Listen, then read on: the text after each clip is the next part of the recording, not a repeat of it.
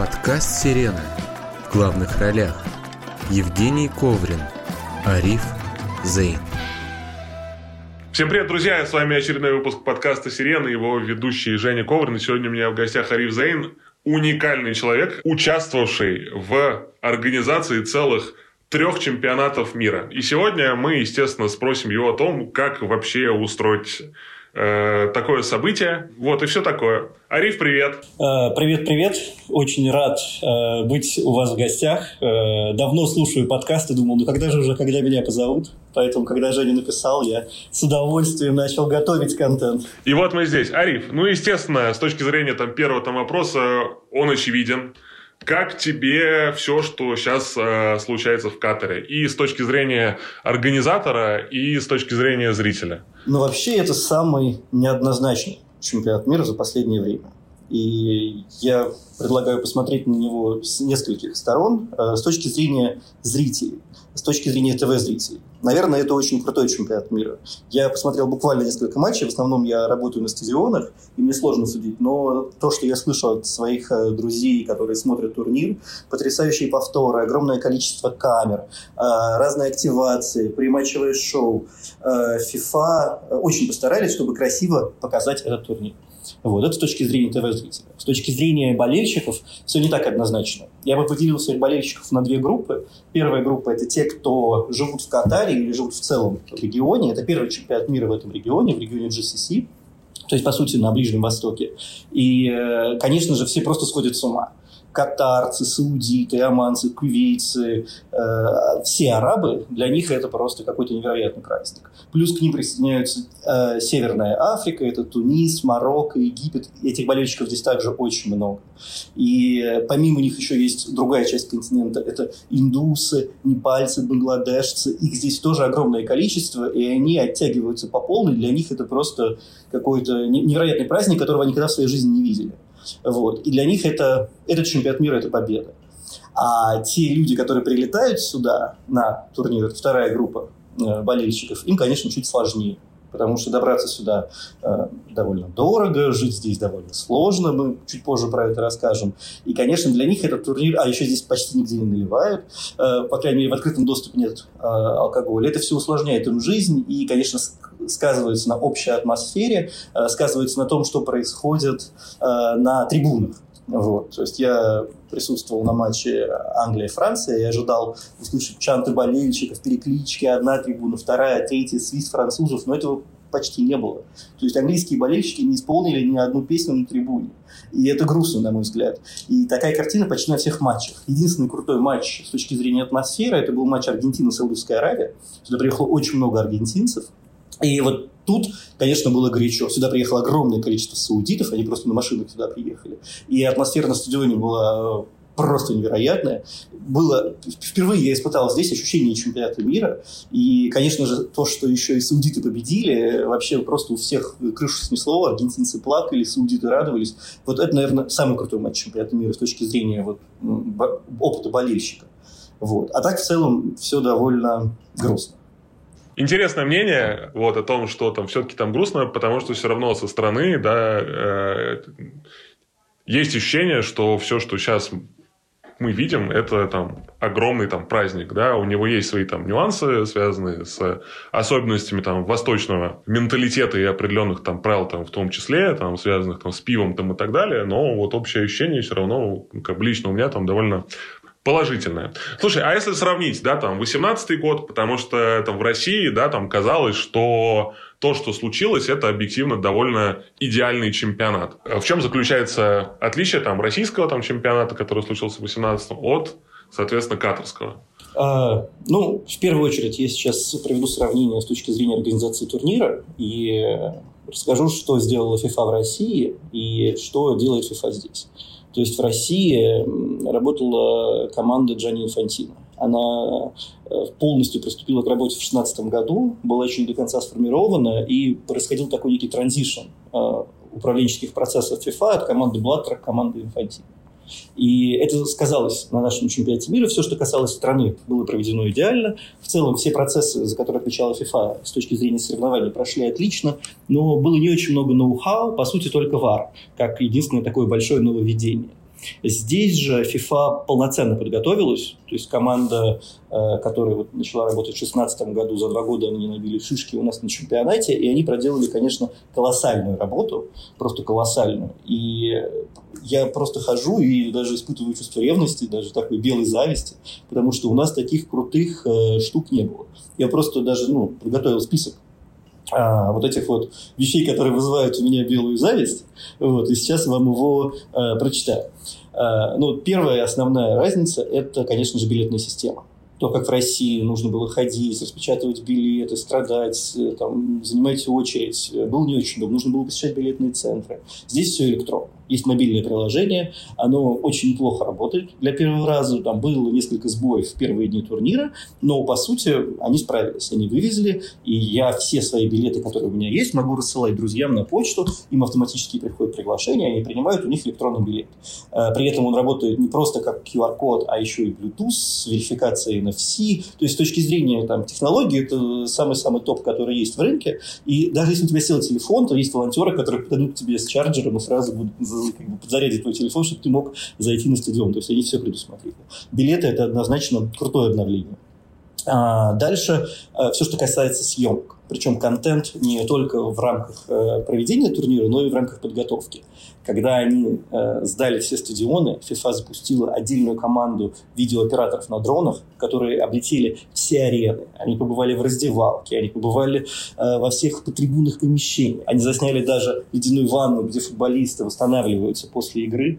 То есть, и когда ты сидишь и в прямом эфире смотришь матч, а параллельно через соцсети в режиме второго экрана у тебя появляются такие инсайты, кажется, что ты вот здесь вот часть э, этого турнира, хотя ты можешь быть зрителем в любой точке планеты. Вот. И в целом они, конечно, очень сильно изменили свой подход. Они были холодные, корпоративные, соцсети были скучные. Это все было больше похоже на официальные пресс-релизы. Сейчас же они начали крутых дизайнеров. То есть, по сути, инстаграм-аккаунт FIFA похож на, наверное, инстаграм-аккаунт Sports.ru или 433. То есть, они стараются говорить сейчас с болельщиком на «ты». И они проделали, ну, просто колоссальную работу, потому что я знаю, как устроена FIFA, и, по сути, они наняли просто новых людей, новую команду, изменили свой подход, свое позиционирование, и буквально за 4 года полностью э, изменили э, освещение турнира в интернете. А, помимо этого, они запустили платформу FIFA+, вот. Это стриминговая платформа, как Netflix или Amazon Prime или Ока. Они пилят свой собственный контент, свои собственные документальные фильмы. То есть раньше это все загружалось в YouTube, и это никто не смотрел. А здесь они сделали подписку, плюс к этой подписке, она пока что бесплатна, они привязали трансляцию там, женских чемпионатов мира, молодежных чемпионатов мира, то есть еще не таких популярных. И, конечно, это их первый шаг к смене модели э, заработка денег. То есть, если сейчас они просто продают свои права э, по регионам э, и зарабатывают миллиарды долларов на этом, то в будущем они хотят работать по системе pay-per-view и продавать э, эти права уже напрямую зрителю. И, по сути, для этого они сейчас делают FIFA+. Возможно, они не скоро к этому придут, там 5, 7, 10 лет, но платформа у них уже есть. То есть они полномерно экспериментируют и вводят новые системы. Э, также внутри этой FIFA Plus есть э, история эм, на стадионе, то есть если ты приходишь на стадион, открываешь приложение, у тебя появляется окошко дополненной реальности с, со статистикой в прямом эфире, что происходит на поле, кто куда прибежал, хит-зоун из серии, кто как атаковал, кто э, откуда нападал, э, сколько километров пробежал. И ты можешь просто ткнуть на игрока, и вокруг него появляется сразу его фамилия и статистика. Вот, я рекомендую, я думаю, на спортиве наверняка есть текст про это приложение. Вот, и... Э, вроде бы был, вот. Почти в этом уверен, но я его не видел, честно говоря, своими глазами. Но вероятно. Если был. нет, то можно написать.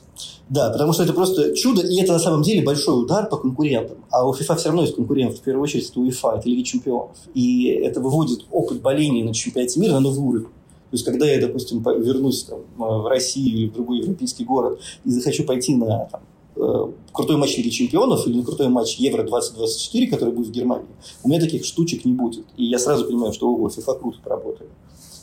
Вот. Э, что еще можно сказать? Ну, наверное, если не уходить в детали, самое главное, э, что в этот раз получилось у FIFA, это работа со спонсорами. После чемпионата мира в Бразилии они представили новую революционную модель спонсорства. Э, если раньше были просто э, региональные партнеры, это компании страны-организатора, которые вкладывают деньги в чемпионат мира, были партнеры FIFA и э, спонсоры. Спонсоры второй уровень, партнеры первый. Я вспоминаю, что в России вот это был Альфа-банк, да, вот в статусе там регионального спонсора, насколько я там помню. Да, Альфа-банк, ЖД, Алрос. Это были региональные а, спонсоры чемпионата мира в России. При этом а, мысль ФИФА была такова, что они хотели вести это региональное спонсорство на разных континентах. То есть параллельно с Альфа-банком, угу. э, спонсором банка мог быть банк из Латинской Америки. И на чемпионате в России, к сожалению, у них это не получилось сделать. Были только компании из России. Так вот здесь, Катару, они смогли заполнить все региональные слоты. То есть у них э, пять партнеров из Северной Америки, 5 партнеров из Южной Америки, 5 партнеров из э, Катара, 5 э, партнеров из Азии и Океании. Я хотел спросить тебя про содержание этого спонсорства. То есть я там являюсь региональным, соответственно, э, спонсором, я там получаю некое там право на то, чтобы использовать образы, там, символику и другие там атрибуты чемпионата мира для локального маркетинга. Или не так? Или еще что-то? Э, все так. Вот как раз я здесь, в Катаре, работаю с Национальным банком, который является региональным спонсором. А наши спонсорские права работают только в этом регионе. Это Ближний Восток и Северная Африка. При этом у банка есть партнерство с ПСЖ. И в рамках этого партнерства мы не можем использовать официальный логотип FIFA и другую символику турнира. Следовательно, у нас была международная компания и локальная компания. Международной компании мы использовали все те же самые образы наших амбассадоров, но без официальной символики. А в локальной компании уже использовали официальную символику. То есть есть определенные ограничения, которые идут под региональным спонсорством, но при этом и стоимость спонсорства примерно в два раза ниже по сравнению со второй категорией. И в целом оно оправдано. И э, наш банк, например, никогда бы в жизни не стал себя рекламировать в Латинской Америке. А латиноамериканский банк никогда в жизни не будет рекламировать себя в этом регионе. И FIFA это развели не только за счет региональной истории, но еще и за счет матчей. Например, э, латиноамериканского спонсора чаще показывают на э, матчах команд из Латинской Америки, а нас показывают на матчах из э, региона AFC, из Азиатской футбольной конфедерации. То есть, если я услышал э, это верно, то я являюсь региональным спонсором, все равно получаю какой-то кусок там трансляции или нет? Да, а, одна минута в рамках каждого матча у меня есть доступ к специальной системе. Э, FIFA вообще, конечно, сумасшедшую систему сделали, то есть прям отдельная система по загрузке макетов и ладибортов. То есть я загружаю макеты, я отмечаю матчи, мне написано точное время, когда показывают. У нас было шесть тестов, там э, много макетов, мы все это отсматривали, отсматривали днем, отсматривали ночью, как это смотрится в камере, как это смотрится с трибуны, правильный градиент, чтобы он сочетался со всей 360 компаний, которые есть в городе. То есть это такая очень, ну, э, на самом деле кажется так просто сделать люди, ну, борт, как бы макет сделал, его по телеку показали. Но фактически это многочасовая работа, очень щепетильная и очень важная, потому что что за показ твоих макетов заплатили очень много денег. Да, слушай, звучит вообще так довольно сложно. А, одна минута на каждом там матче, при этом эту рекламу видят не все зрители в мире, а в рамках какого-то ограниченного географического там пространства. То есть я условно там выбираю, что мне интересно крутить свою рекламу в этих регионах, а в других у меня там нету там бизнеса, вот поэтому э, я вот в них не представлен. Все так, но при этом это все обсуждается на переговорах и есть возможность попросить показ на всех матчах. То есть наш банк заплатил чуть больше, и его показывают на всех матчах. А банк mm-hmm. из Латинской Америки, ну банк, они заплатили чуть меньше. Их показывают только на матчах команд из Латинской Америки. Следующий вопрос. Э, естественно, очень хочется спросить, за кого ты вообще на этом чемпионате болеешь. Потому что ты не только как бы рядовой там болельщик, но ты еще и участник, там, по сути, чемпионат мира, поэтому, возможно, твои здесь вкусы довольно специфические. Рассказывай. Э, наверное, у меня уже произошла профессиональная деформация. Потому что я вот вспоминаю 14 год, 14 год, э, когда я работал в Бразилии, и сборная России играла в Бразилии. И я, наверное, был единственным человеком на стадионе в Манаусе, который включил матч России-Корея. И никто не мог понять, почему я хожу такой грустный, когда там мы закатали ничью, и я просто, ну, мне лица не было. То есть у меня все коллеги ходят счастливые, довольны и не понимают, почему я вообще расстроенный такой. И мне пришлось долго объяснять, что вот Россия, я болею за нашу сборную. И эта история потом повторилась в 2018 году. Мы были напрямую заинтересованы в том, чтобы Россия прошла максимально далеко. И, конечно, такого результата мы не ожидали. Я помню, я неожиданно даже полетел в Сочи вместе со своей мамой, чтобы посмотреть матч э, России-Хорватия. И это было, конечно, наверное, персональной трагедией.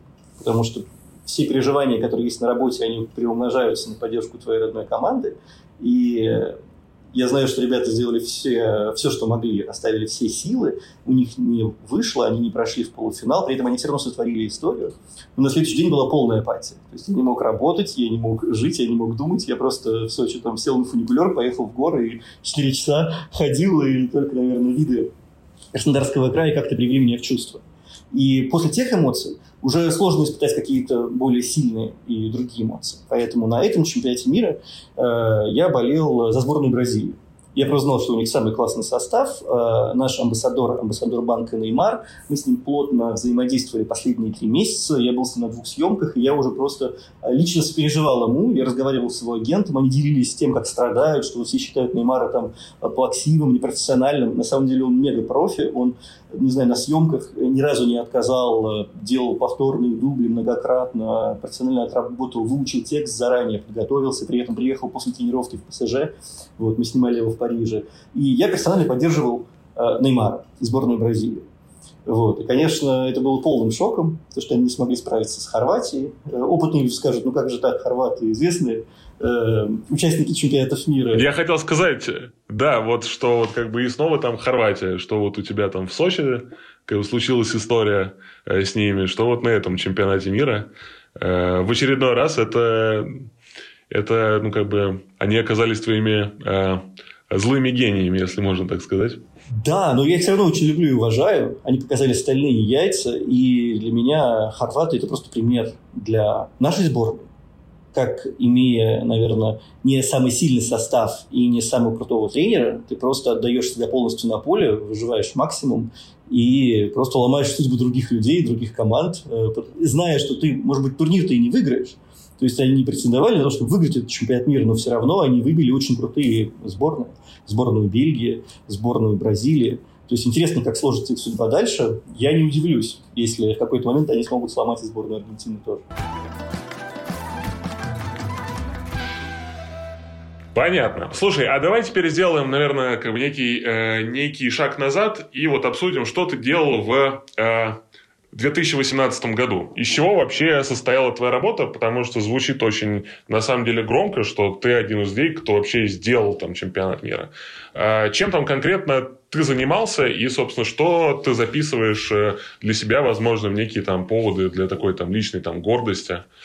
Расскажи нашим слушателям об этом. Да, ну в целом стоит сказать, что в России команда, которая делает чемпионат мира, это примерно 2000 человек.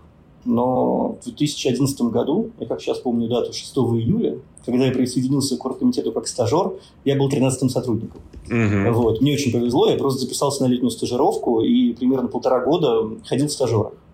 И когда уже закончил университет, э, смог полностью перейти на э, полную ставку, скажем так. У меня была самая низкая должность из всех возможных, я был ассистентом департамента маркетинга. И, по сути, я вырос э, как профессионал на этой работе. Большое спасибо моим коллегам, Юлии Купер, Алексею Ильичу Сорокину, вот, потому что они мне доверяли, и у нас была безумно интересная работа. Э, по сути, наша команда отвечала за разработку э, всего фирменного стиля, э, логотипа, брендбука, слогана, постера, талисмана. То есть все вот эти ключевые бренд-эссеты были разработаны нашей командой совместно с FIFA. Вот. Под каждый из проектов FIFA вместе с нами нанимали отдельное агентство. То есть, например, э, логотип и фирменный стиль разрабатывало агентство из Португалии. Они же разработали официальный бренд Евро-2012, Евро-2016, а, чемпионаты мира в России и чемпионаты мира в Катаре. Это очень сильное португальское агентство. Они давно взаимодействуют с FIFA, но при этом их не автоматически назначают. Каждый раз проходит очень серьезный тендер. Мы проводили тендер, у нас участвовало пять международных агентств и пять российских агентств. И уже в рамках тендера стало понятно, что португальцы просто на голову выше всех остальных. Уровень детализации, проработки. Э, их э, фишкой было то, что они предложили для каждого города организаторов России сделать собственный маленький бренд. И у нас была такая матрица бренда, когда у нас был общий mother бренд, мы его так называли, то есть материнский бренд, а дальше от каждого города было 3-4 элемента. И мы все это красиво сочетали, все вместе. На Кубке Конфедерации было только 4 города, следовательно, у нас были элементы из четырех городов. И это была потрясающая работа, конечно, которую мы вместе с ними проделали. Э, мы закончили где-то в 2015 году, и дальше началось самое сложное. Э, это уже мы делали без португальцев, мы это делали своими силами. Это адаптация этого бренда под все носители. Вот. И вообще бренд чемпионат мира – это очень сложная штука, потому что он, он везде. Тысячи видов мерча, оформление стадиона, оформление транспорта, оформление аэропорта, digital, трансляция, мобильное приложение, социальные сети. И это настолько все разное, разный масштаб, разные цвета, разные элементы. И при этом еще отдельная hospitality премиум линейка, то есть, условно, там, VIP, VVIP, hospitality, бизнес-лаунжи, это все было оформлено в красивых золотых цветах. При этом у там, проекта с э, фанфестами был э, свой цвет. У проекта волонтеров был свой цвет. То есть у нас была палитра из восьми цветов, которые мы миксовали. И э, в целом за все время работы над чемпионатом мира мы произвели, наверное, где-то 20-25 тысяч макетов. И это там у нас команда дизайнеров была больше 100 человек. Вот. Это если говорить про то, что мы делали в России. То есть у нас было две части. Сначала мы создавали бренд, а дальше мы активно его использовали. И иногда, то есть мы были прям в критической ситуации, потому что один из городов у нас там две недели до старта турнира, а у нас э, не везде, например, готова навигация. И даже мне самому приходилось вылетать в разные города, чтобы решать какие-то кризисные проблемы. То есть даже не только мне, а всем членам нашей команды, которые даже отвечали за другие проекты и уже были свободны к началу турнира, мы так, кризисно вылетали во все города, чтобы помогать подрядчикам успеть все произвести, правильно смонтировать, э, развесить, установить. И это была, конечно, сумасшедшая работа. Ага. Слушай, а вот здесь очень хочется э, спросить, вот самая-самая там кризисная ситуация, если вообще ты можешь о них открыто рассказывать, с которой вы, соответственно, столкнулись, и что вы с ней в итоге там сделали, если в этом есть как бы что-то интересное для рассказа, э, то расскажи обязательно. Э, на самом деле сложно сказать. Мне кажется, вот таких кризисных ситуаций, чтобы мы где-то не справились или в последний -то момент переделывали, не было. Потому что работала очень большая команда, FIFA очень пристально следили за каждым нашим шагом и просто не давали нам ошибиться. Вот. То есть я не могу сказать, что вот был такой момент, который там все сломал, или момент, с которым мы не справились. То есть, ну, были всякие технические нарекания, серии там перерубили кабель за два часа до матча в Казани, но там был второй кабель, второй кабель сломался, был третий кабель. То есть не было такого, что вот случилась патовая ситуация. Везде был бэкап. Он мог быть менее качественным или не таким классным, но все равно он был, и таких бэкапов было много. То есть в этом, наверное, смысл чемпионата мира, что у тебя просто нет права на ошибку. Хорошо. Э, здесь на самом деле хочется э, сказать, что э, все равно, да, там среди аудитории там были там вопросы, что в 2018 году в случае там с Россией, что вот как бы сейчас там с Катаром были там опасения, там переживания, что все строится там довольно быстро, что-то обязательно там пойдет не так, что-то не выдержит, стадион уплывет там в открытое, соответственно, море, или в случае с катером стадион будет съеден там песчаным червем.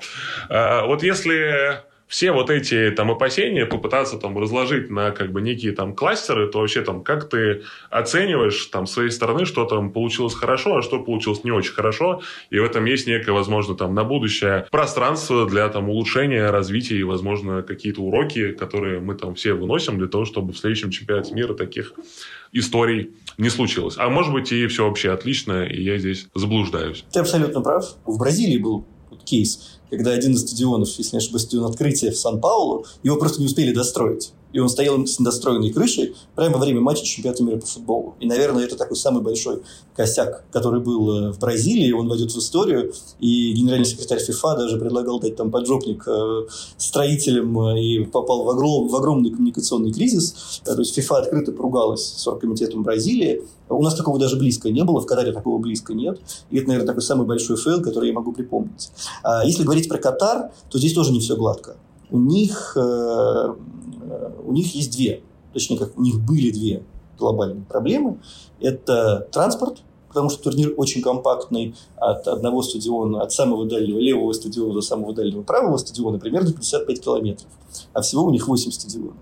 И как организовать правильный транспорт и логистику, в момент, когда они подавали заявку на турнир, у них даже не было метро в городе. И вот в 2019 году они открыли метро, они запустили 54 станции, они запустили сеть автобусов, трамваев, они обновили парк э, автомобилей э, в городском такси, они разрешили Uber привезти дополнительные машины из Арабских Эмиратов, чтобы все болельщики смогли добраться из отеля на стадионы. Они проделали колоссальную работу. Э, они расконсервировали старый аэропорт, то есть в 2014 году они открыли новый супер крутой, лучший в мире аэропорт, а старый закрыли. И вот чемпионат мира здесь они обратно открыли старый, чтобы он мог принимать рейсы из Арабских Эмиратов, потому что Арабские Эмираты – это Дубай и Абу-Даби, такой транспортный хаб. Катар не может принять всех, поэтому в основном самолеты прилетают в Дубай и Абу-Даби. И дальше они уже шаттлами летают сюда, выгружают людей и улетают обратно, потому что у них здесь нет места для парковки. Но в целом э, Катар справился. А, вот. А, единственная накладка, опять же, транспортная, которая была, это матч открытия. Вот это тот самый дальний правый стадион, 55 километров. И ну, не все понимали, э, как обстоят дела с логистикой. И это был первый матч. И болельщики очень поздно выехали на игру. Они думали, что часа им хватит. Но так как там нет метро, и это только автобусы, в итоге были пробки. И за час до, там, за час до матча вокруг стадиона была огромная пробка. Но при этом за три часа до матча я смог приехать на машине, припарковаться за пять минут. То есть был вопрос в том, что люди были не готовы и неправильно рассчитали свое время. Дальше таких проблем уже не было. Вот. В целом, мне кажется, что Катар с транспортом справился. И в целом справился с тем наплывом болельщиков, который приехал сюда на групповом этапе. А вторая большая проблема – это проживание. И здесь все не так просто, на мой взгляд. А, примерно 10-15 моих друзей собирались приехать в Катар. И, к сожалению... Вот, но ты мне сказал совершенно честно, что это самое сложное, и я в итоге не решился заехать на чемпионат мира просто потому, что и испугался. Так... Да, это сомнительная история, приезжать сюда, э, потому что ну, это, наверное, звучит как антиреклама, я, наверное, не совсем прав, когда так говорю, но просто важно понимать, что здесь не было такого количества отелей, чтобы разместить миллион болельщиков. Катар официально заявлял, что они готовы принять 1 миллион 200 тысяч иностранцев. То есть, что было сделано? Были построены новые крутые пятизвездочные отели. Они невероятно дорогие. Ночь стоит 2000 долларов просто в пятизвездочном отеле, даже не первой свежести. Часть отелей не успела построиться. Часть отелей построили, но не успели запустить. Потому что запустить пятизвездочный отель – это тоже такая работа на 2-3 месяца. Э, что сделал интересного Катар? Они запустили деревни для болельщиков, которых из контейнеров э, построили жилые комнаты. И в целом там все хорошо, удобно, есть там даже кондиционеры установили, там водопровод, все у тебя как бы двух, двухзвездочный номер. Но это стоит там 150-200 долларов в ночь. И при этом это за пределами Дохи, то есть это примерно час на шаттле нужно добираться до города, а потом еще 45 минут до стадиона. И ты при этом платишь там 200 баксов за, за ночь. То есть по мне так это перебор. То есть ты страдаешь, то есть ты ради там двух-трех часов на матче ты проделываешь какой-то невероятный путь, ты тратишь там тысячу-две тысячи долларов на билет на самолет, потом еще там тысячу-полторы тысячи на э, проживание. И в итоге ты еще полтора часа трясешься в шатле э, трезвый. Вот, э, чтобы Что самое обидное, видимо, для, для значительного как бы, числа болельщиков. Э... Да, да. И в итоге ты оказываешься на стадионе, где нет топовой атмосферы. Вот. И, на мой взгляд, э, те мои друзья, которые сюда не приехали, они поступили правильно. Вот. Э, опять же, были интересные случаи. Здесь э, пришвартовалось три круизных лайнера. И в целом это классно, то есть у тебя пятизвездочный круизный лайнер, э, там у тебя каюта примерно 8 квадратных метров, и ночью в такой каюте, там все довольно так хорошо, luxury, но ночь в такой каюте стоит 400 или 500 долларов за ночь.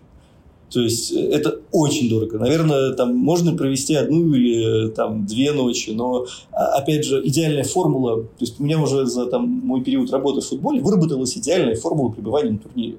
Ты или выбираешь 3-4 матча на групповом этапе, самых там топовых. Условно здесь это были Уругвай, Португалия, э, Испания, Германия и там Бельгия, Хорватия. И эти матчи, они прям были один за одним. И потом еще США, Иран. И приезжаешь сюда там, на эти четыре дня, и каждый день ходишь на футбол и наслаждаешься там атмосферой. Или ты прилетаешь там, на одну четвертую или полуфинал, чтобы за два-за три дня э, пойти тоже на самые крутые матчи. И уже меньше болельщиков, и, и жилье дешевле. И я для друзей вот разработал разные планы поездки, и в итоге все они разрушились просто потому, что жилье стоило ну, неадекватно денег, и они просто посчитали, что лучше они в отпуск зимой полетят и хорошо проведут. Согласен с твоими друзьями. Э, я не могу не спросить про э, фан-зоны, потому что вообще это еще одна там причина как бы заехать всегда на огромный футбольный там турнир, не только сходить на стадион, но и вообще там кайфануть в этой среде.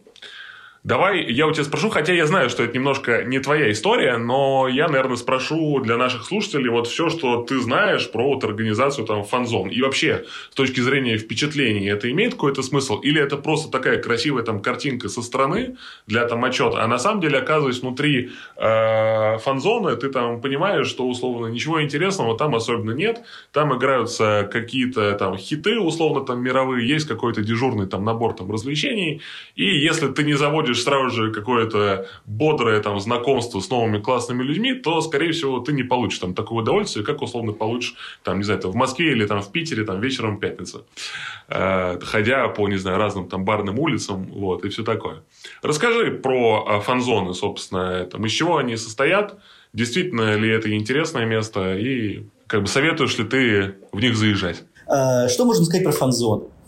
Э, в целом, впервые FIFA этот проект запустили в шестом году. В каждом городе организатора в Германии построили эм, площадку, которая называется «Фестиваль болельщиков». Это, наверное, один из самых успешных и коммерчески выгодных проектов э, FIFA. Э, мой, мой первый фанфест был в Бразилии, это была Копакабана. И там была, конечно, потрясающая атмосфера, потому что ты можешь искупаться в море, э, позагорать на пляже, а потом пойти взять пиво и посмотреть футбол. Э, в России фан-фесты были в, во всех городах, в 11 городах.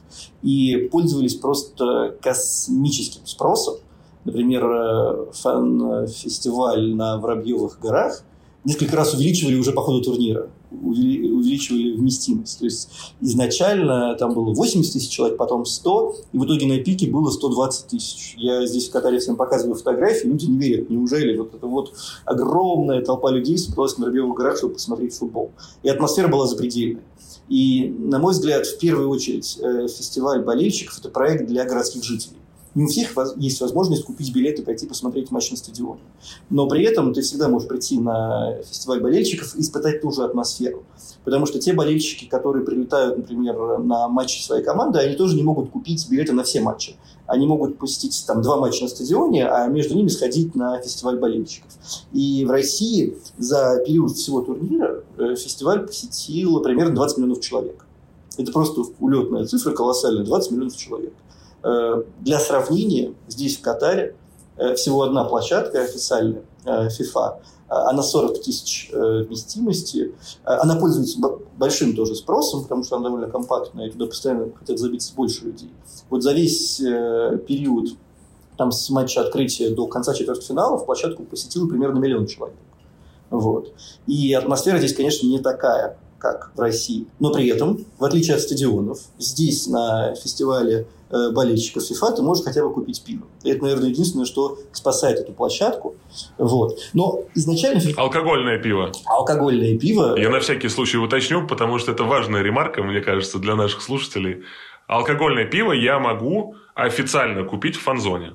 Да, после 6 часов вечера и до 2 часов ночи. Простояв, э, простояв в очереди примерно 20 минут. Э, FIFA изначально понимали, что у них будут сложности с продажей алкоголя, и они понимали, что у их э, ключевого, наверное, одного из ключевых спонсоров э, компании Budweiser есть определенный KPI, который там по продажам, который в Катаре они закрыть не смогут. И поэтому они запустили 7 международных площадок э, в Лондоне, Дубае, э, Рияде, в Саудовской Аравии, в Мехико, целых две площадки в Бразилии, Сан-Паулу и Рио-де-Жанейро, и одну площадку в Сеуле. И в этих э, городах э, площадки называются Budweiser FIFA Fan Festival в, Риаде, в Саудовской Аравии, называется Coca-Cola FIFA Fan Festival, потому что это тоже а, страна, в которой нельзя а, открыто продавать алкоголь. Вот. И это их способ э, помочь партнерам э, продать э, продукцию, которую они изначально должны были продать здесь во время чемпионата мира. И это способ продвинуть свой бренд. Э, они запустили отдельный бренд, они записали отдельную песню, посвященную фестивалю болельщиков. И теперь это не просто фестиваль болельщиков там, чемпионата мира по футболу, а это просто FIFA Fan Festival. И этот бренд они будут использовать уже и на женском чемпионате мира, и на киберчемпионате мира. То есть для них это теперь отдельный бренд, который они будут развивать. И, по сути, у этого бренда даже есть свои отдельные титульные спонсоры. То есть, как, например, Budweiser и Coca-Cola. Вот. Э, что еще можно сказать так коротко про фан-фестиваль здесь? Опять же, FIFA понимали, что спрос будет невысокий. Здесь огромное количество других коммерческих площадок, э, разных музыкальных фестивалей. И понимая вот эту высокую конкуренцию, FIFA э, построили просто невероятную сцену. Сделали очень крутой лайнап артистов. И сделали в целом все, что могут, чтобы проект был успешным. То есть есть некие определенные... Почему я там нахваливаю FIFA? То есть здесь довольно тяжелые реалии. И в этом регионе работать очень сложно. Но несмотря на это, они проделали колоссальную работу, чтобы нивелировать те риски, которые создает Катар. Слушай, но мы-то знаем, что есть официальные фан-зоны, но еще есть неофициальные. И в России был отличный такой довольно символичный кейс да, с улицы Никольская, которая стала такой неофициальной главной фан-зоной чемпионата мира. Есть ли что-то схожее в Катаре? Эх, мне бы очень хотелось, чтобы здесь было что-то схожее, но, к сожалению, это вот такая спонтанная история, которая навсегда останется в нашей памяти, вот чемпионат мира Никольская. Такой референс типа кру- крутости городского какого-то события, которое происходит вокруг э, другого события. То есть была отдельная такая маленькая жизнь. К сожалению, здесь и близко ничего такого нет. И оно не может здесь появиться. Просто ввиду местной культуры и ввиду тех особенностей, которые есть в регионе, то есть в целом, если ты иностранец, ты можешь свободно покупать алкоголь, но на закрытых территориях. То есть есть разные музыкальные фестивали. Они находятся просто в пустыне. Ты садишься в автобус или в такси, час добираешься, и ты на там, каком-то сумасшедшем таком локальном альфа Future People. Э, или же ты приезжаешь в крутой отель с огромной территорией, где на территории поля для гольфа организовали такой открытый open пати ночной клуб. И там алкоголь рекой, все классно, но довольно компактно и при этом довольно дорого. Или же ты отправляешься в пятизвездочный отель, и на крыше потрясающий бар, классный вид на ночную доху. Ну, это вообще запредельно дорого. И там просто все э, по записи, и обычный болельщик не сможет туда попасть. Это нужно, чтобы у тебя был агент или там кто-то, кто для тебя это забронирует, позаботится о тебе и все сделает. Просто так оказаться там сложно. И это все и убивает ту самую атмосферу чемпионата мира, которую мы привыкли видеть на Никольской или на Копакабане в Бразилии, когда тысячи болельщиков э, одной такой толпой, одной рекой э, протекают по улице города, э, и они все из разных стран, но при этом их объединяет общее такое счастье. Вот здесь, к сожалению, такого счастья нет. А с Никольской, там, скажи мне, вы не управляли этой спонтанностью? Потому что всегда есть ощущение, что э, все равно там как будто вы это там затевали, там поощряли, возможно, даже как-то стимулировали такую движуху, или же это была абсолютная такая там народная история, которая спонтанно совершенно там появилась и вот стала такой как бы самой главной там фан-зоной вопреки всему официальному, что еще там было в других российских городах. Наверное, можно так сказать, что самое классное и ценное, что сделало правительство Москвы в отношении Никольской, это они не мешали всему, что там происходит и просто пытались это правильно организовать, обеспечили безопасность, поставили рамки на вход, и дальше просто не как не взаимодействовали с болельщиками и позволяли им наслаждаться жизнью, творить историю. Вот. И, конечно же, это тоже большое достижение, потому что все эти решения, ситуация была на контроле, все эти решения принимались на самом высоком уровне. И просто было политическое решение никак не вклиниваться, не мешать и дать людям возможность, э, как сказать, э, гулять э, на полную катушку, как принято в России. Еще один вопрос, э, немножко про фан, но в России в последнее время как бы там дискурс общественный чуть-чуть э, отличается от слова фан в этой области. Я не могу не спросить тебя про Fan ID. Как вообще удалось сделать эту систему на российском чемпионате мира? Что ты думаешь про некое там будущее этой системы, не с точки зрения российских реалий, там, РПЛ, а с точки зрения мировых турниров? И вообще, есть ли там нечто схожее в Катаре? Потому что ты, на самом деле, упоминаешь некоторые статистические там данные, в частности, там, с посещением фан-зон, и для меня там кажется очевидным, что какой-то там трекинг на самом деле есть, просто я не знаю, закрытый или открытый. Рассказывай. Трекинг закрытый, но цифры у меня есть.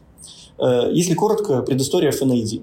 Э, финал Лиги чемпионов в Москве, 2008 год. Э, огромное количество британских болельщиков, которые узнали о том, что они поедут в Москву примерно за две недели до финала. И очевидно, что они никак не могли успеть получить визы, чтобы приехать в Россию, потому что формальный процесс занимает там от трех недель. И уже тогда правительство Российской Федерации подготовило гарантию для УЕФА, что любой болельщик сможет въехать в страну по билету. Тогда это не было никак систематизировано, автоматизировано, это просто люди въезжали по билету. В рамках подготовки к чемпионату мира одна из гарантий также была обеспечить безвизовый въезд для всех болельщиков по билету. Но потом выяснилось, что FIFA не отдает свои данные, данные, кто покупает билеты, и необходимо ввести вторую базу. Таким образом появился Fan ID.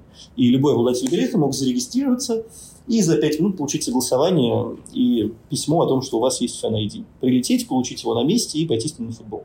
И, конечно, это революция потому что безвизовый режим э, в России с не таким большим количеством стран подписан. И это облегчало жизнь болельщикам. Просто получил FNID, прилетел и получаешь удовольствие. А, и тогда это казалось нормой. И здесь это тоже норма, потому что без визы у Катара тоже нет с другими странами. И э, получилось, что официально Катар сделал запрос в правительство Российской Федерации, они подписали кучу документов, и Министерство цифрового развития передали свой опыт вместе с системой. И катарцы уже ее доработали. Они сделали ее полностью автоматической электронной, и, на мой взгляд, они немножко испортили, потому что они добавили требования, что тебе необходимо указать жилье. Где ты будешь жить в Катаре во время чемпионата мира. И это как раз то, что ограничило большой приток болельщиков. То есть люди были готовы просто жить в пустыне. Поставить палатки и жить в пустыне. И гулять, сходить с ума, устраивать вторую Никольскую. Но катарцы боялись этого. А, они хотели, чтобы все жили в отелях или в официальных деревнях, про которые я рассказывал, с контейнерами. И они ввели требование, что если ты летишь в Катар, ты прикладываешь билет, и официальный ваучер там на проживание или выгрузку с booking.com. И это, конечно, очень сильно ограничило возможность людей приехать сюда. То есть, как я говорил до этого, они заявляли о готовности принять там миллион, миллион двести тысяч болельщиков. То есть, фактически, на данный момент официальная цифра – это 765 тысяч иностранцев, которые приехали в Катар. В России по итогам всего турнира цифра была 843 тысячи. То есть уже а осталось там буквально 4 матча. То есть, скорее всего, за эти 4 матча они не смогут даже наш рекорд побить. А никто не говорит про цифру 1 миллион 200 тысяч. И, к сожалению, э, вот это ограничение, оно негативно повлияло. Но в целом, в целом, система очень крутая. На мой взгляд, э, то есть просто вот я думаю, ты бы хотел поехать на следующий чемпионат мира, который будет в Канаде, Мексике и США. И все мы понимаем, как сейчас может быть сложно получить американскую визу. И только представьте, что ты покупаешь билет на чемпионат мира по футболу, который там будет проходить в Лос-Анджелесе или Чикаго или Нью-Йорке, и при этом вместе с билетом у тебя автоматические визы для поездки в США, которые решают кучу твоих проблем, вопросов, и не нужно тебе стоять в очереди, записываться, выбирать другую страну, чтобы поехать. Если смотреть на FNID вот с этой перспективы, то это очень удобная и крутая штука которая необходима любому международному соревнованию. Я бы хотел, чтобы это было так, но есть ощущение, что для жителей России это все-таки будет работать иначе на следующем чемпионате мира. Будем смотреть, чем в Мексике. Там два стадиона, прекрасные виды со стадиона на горы и поля, поэтому, если что, то у нас остается Мексика, как план С. Запасной аэродром. Спасибо.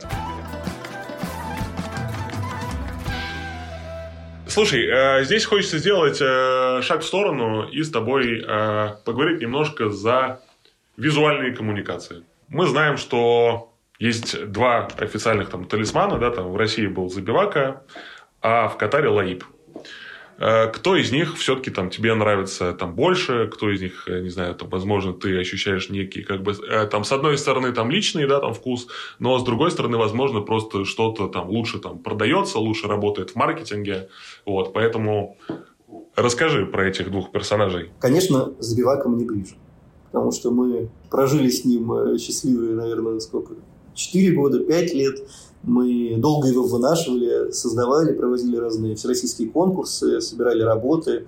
Э, девочка-автор, которая нарисовала Забиваку, улетала с нами в Лондон, в очень крутую дизайн-студию, которая для Disney и Pixar рисует мультики, например, мультик «Маугли», такой в 3D нарисованный, в этой студии нарисован. И они же рисовали нам э, финальный макет Забиваки в 3D. Что хочется здесь сказать, что Забивака был отличным персонажем, но ему очень не хватало голоса. И мы вели переговоры с FIFA, мы просили разрешите нам дать голос талисману, разрешите нам делать разные там, мультипликационные сериалы и работы, и FIFA были против. У них был такой жесткий guideline. У них вообще на каждую крутую идею есть жесткий guideline. Типа, это нельзя, это там нельзя, а вдруг дальше никто не захочет делать голос, и дальше талисманы будут хуже. Вот. И, к сожалению, нам не разрешили дать ему голос. И, на мой взгляд, вот, э, талисман без голоса в 21 веке – это плохой талисман. Хотя я его очень люблю, он как бы он мой такой э, ребеночек, э, э, вот, но голоса ему очень не хватало.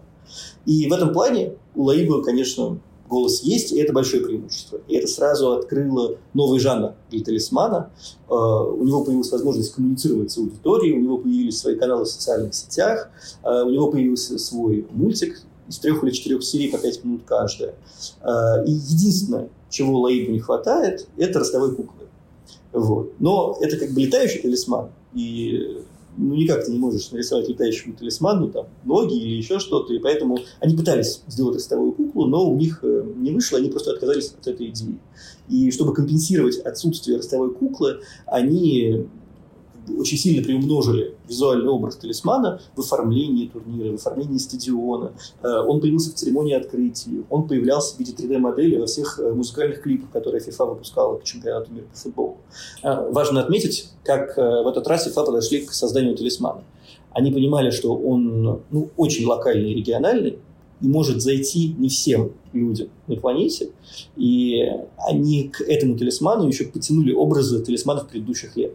Э, они выпустили мультсериал, который объясняет, что вообще есть параллельная вселенная, модное слово метаверс, они переделали его в маскотаверс, и параллельная вселенная, где талисманы живут, и турниры проходят, а они продолжают жить в этой вселенной. И это позволило им э, использовать образы предыдущих талисманов. Они запустили отдельную линейку сувенирной продукции, стикеры, шапки, футболки. То есть здесь можно было купить футболку с забивакой, например, или с талисманом 90-го года, или с талисманом 86-го года. Вот, что, опять же, повышает продажи. Это очень классная коммерческая идея, когда, если тебе не нравится этот талисман, купи предыдущий. Или купи талисман э, там, того чемпионата мира, который прошел в твоей стране. Вот. И это, конечно, очень сильный ход со стороны FIFA. Вот. И помимо этого они сделали еще павильоны на территории каждого стадиона. Ты заходишь, и там у тебя такая 4D-графика со всеми талисманами, которые там танцуют вместе, тебе нужно покричать. Это такая детская фан-активация. Но, опять же, у Забиваки такого не было. То есть, на мой взгляд, Забивака как герой-персонаж э, круче, но то, как FIFA отработали э, продвижение нового талисмана, вывели его просто на другой уровень.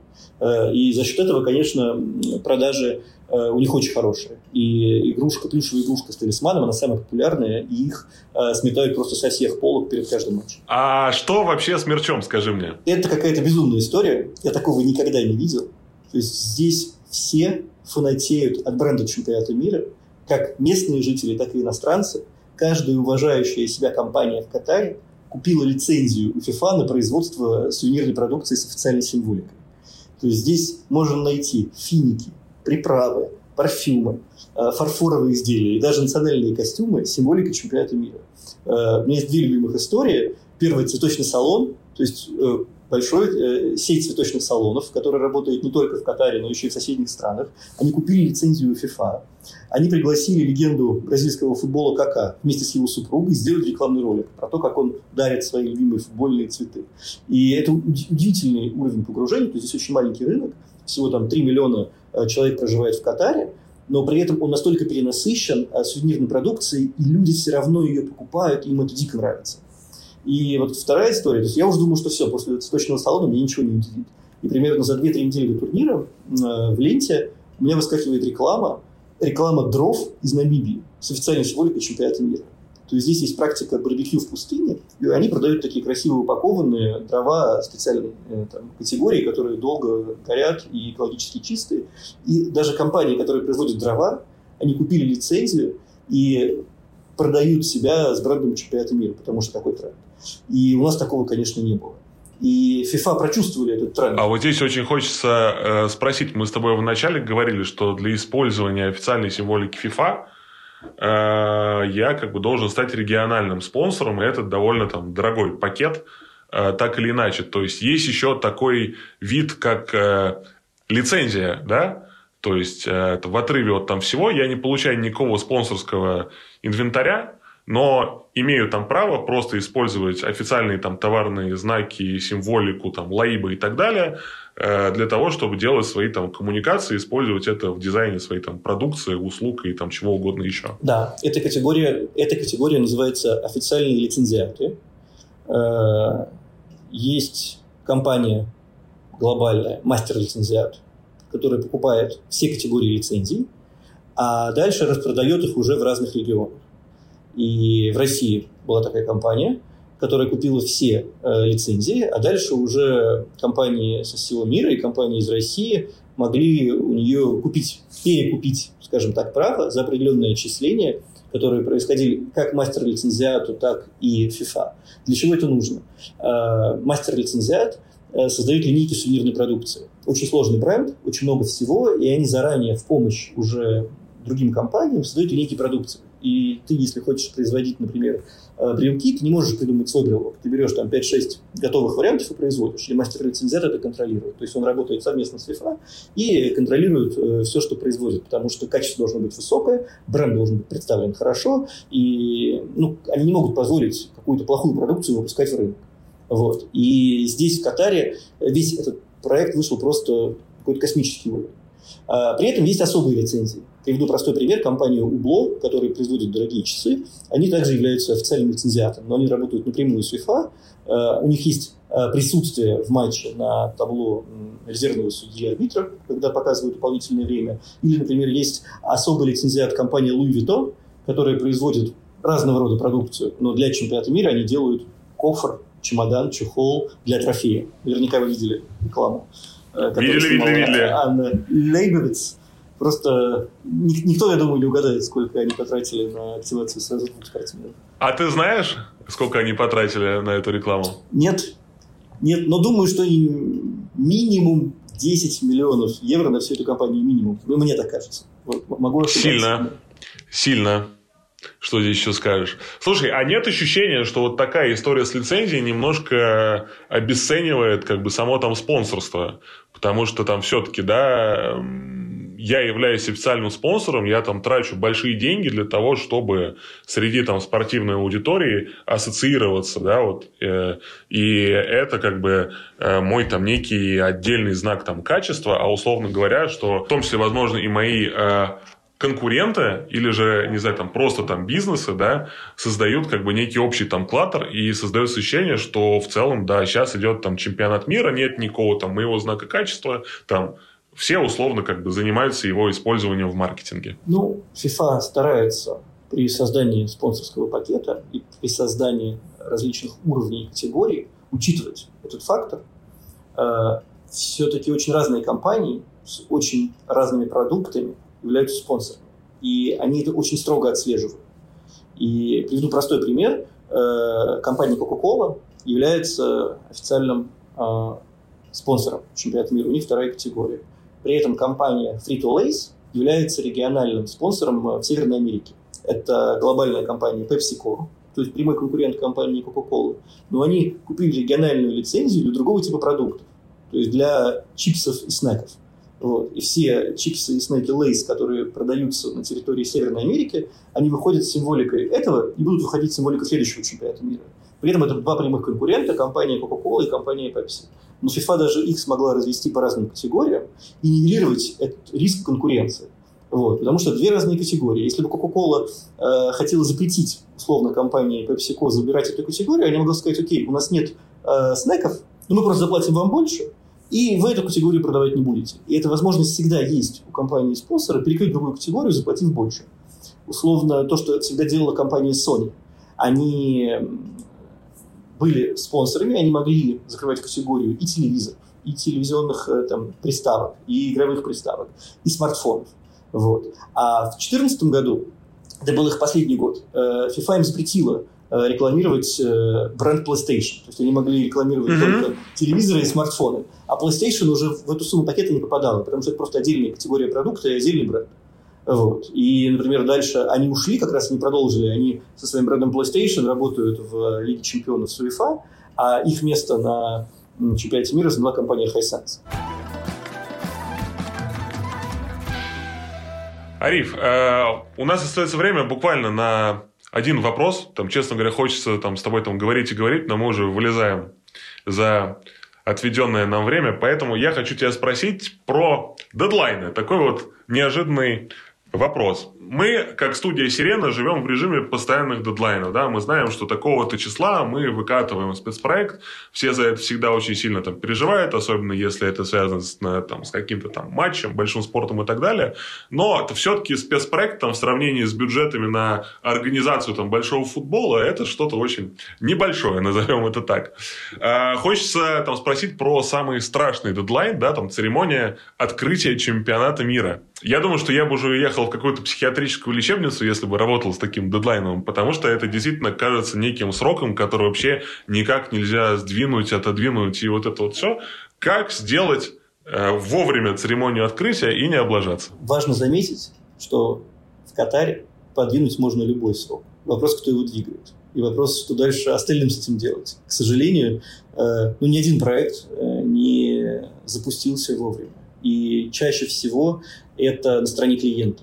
То есть твоя задача э, иметь план Б, план С и всегда быть готовым к тому, что все съедет. И иметь ресурс и возможность э, нивелировать эти проблемы, которые вызывают там, долгое принятие решений, изменение бюджета. Все, кстати, думают, что катарцы очень легко расстаются с деньгами и готовы тратить бесконечные суммы. На самом деле это не так. Они очень щепетильны. То есть у них может быть там очень большой бюджет, но они не разрешают, например, из одного проекта в другой перекладывать. Каждый раз тебе нужно, ну, э, у них очень жесткий контроль, и э, тебе помимо того, что нужно сделать все в два раза быстрее, чем ты планировал, еще и остаться в бюджете. И в этом плане э, подготовка сметы и то, сколько ты перезакладываешь в бизнес-процесс, там, в маржу и все остальное. То есть здесь, чтобы быть успешным в Катаре, тебе нужно перезакладывать там не 30%, а 50%, иногда даже 70%.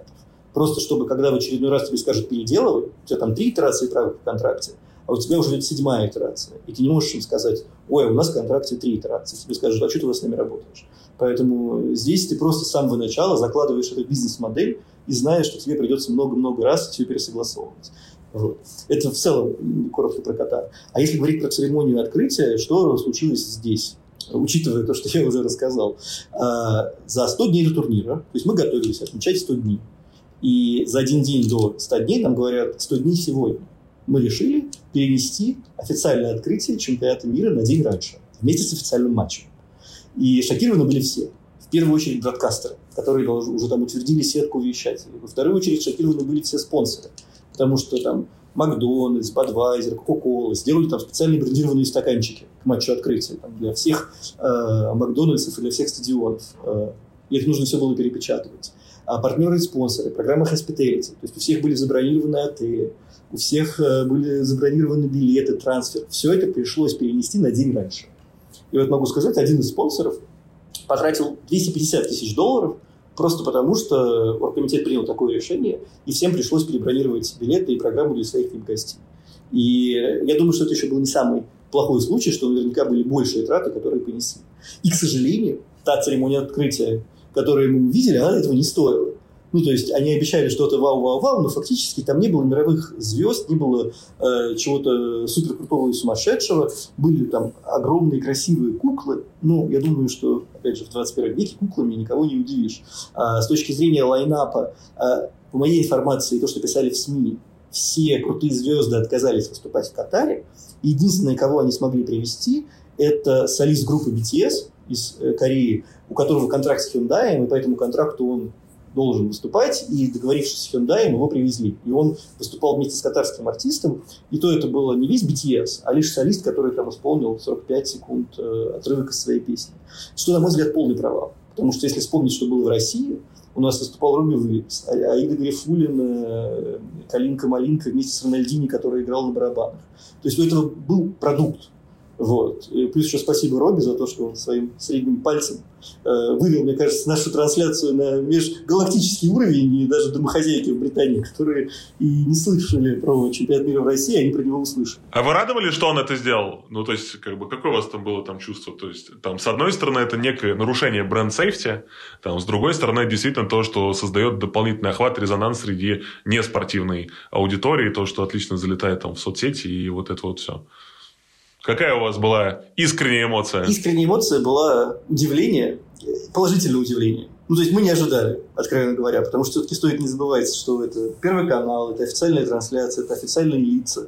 И такой жест могли трактовать э, разным образом. Но сам Робби на следующий день э, в Великобритании выступал э, в утреннем шоу и сказал, ну что там, у меня было пять песен, у меня оставалось одна. Я всему миру показал, что вот я сейчас одну песню исполню, надеюсь, я никого не обидел. То есть он на следующий день дал правильный комментарий и, скажем так, закрыл вопрос. Ну, у меня одна песня оставалась. Я не слышал, я не слышал про этот официальный комментарий, честно говоря, и он действительно, ну... Снимает градус, скажем так. Я не знаю, что здесь там сказать, но я думаю, что если бы я там показывал, что у меня осталась одна песня, я бы не использовал для этого средний палец. Но ты не Робби Уильямс. Но я и не Робби Уильямс. А, хорошо. Возвращаемся. Есть еще что-то у тебя здесь, что хочется рассказать нам про там, церемонию открытия? И не знаю, может быть, какой-то фейл у вас в России был веселенький, который ты нам сейчас прям под конец... Ты хочешь фейлов? Но не было у нас фейлов. Есть, был, был один личный мой фейл, вот я признаюсь, был один личный мой фейл. Пришлось перепечатывать... Э, Давай, перепечатывать отличная, брошюру. отличная там концовка, я считаю. Да, была у нас брошюра с... Да, у нас был Нижний Новгород. И, к сожалению, Бильд выбрал фотографию Великого Новгорода и поставил не тот Кремль. И представляешь, у нас уже там 500 брошюр напечаталось на русском, на английском языке. Это все еще для того, чтобы раздавать прессе. И мы там принимаем брошюру ага. и понимаем, что фотография не та. И понимает это руководитель. То есть он просто открывает и говорит, ну что, вообще, что ли? Что вы тут сделали? И, конечно, пришлось все это дело перепечатывать. И это была очень обидная ошибка, потому что, ну, мы как бы э, допустил ошибку бильд-редактор, но несем ответственность мы потому что я как там бренд-менеджер э, высматриваю, мой руководитель все высматривает, и мы в этом плане выступили как команда и не стали там говорить, что кто ошибся, а просто максимально быстро переделали. Вот был такой фейл, к сожалению, такой очень локальный. Вот. Но если бы это вышло в люди, то был бы скандал. У нас на сегодня все, друзья. Ариф Зейн, прямое включение из самого Катара. Ариф, спасибо тебе большое, что был сегодня с нами. Очень интересный рассказ. Ждите следующих выпусков с новыми героями подкаста «Сирена». Пока, Ариф! Очень приятно было пообщаться. Всем удачи. Всем пока.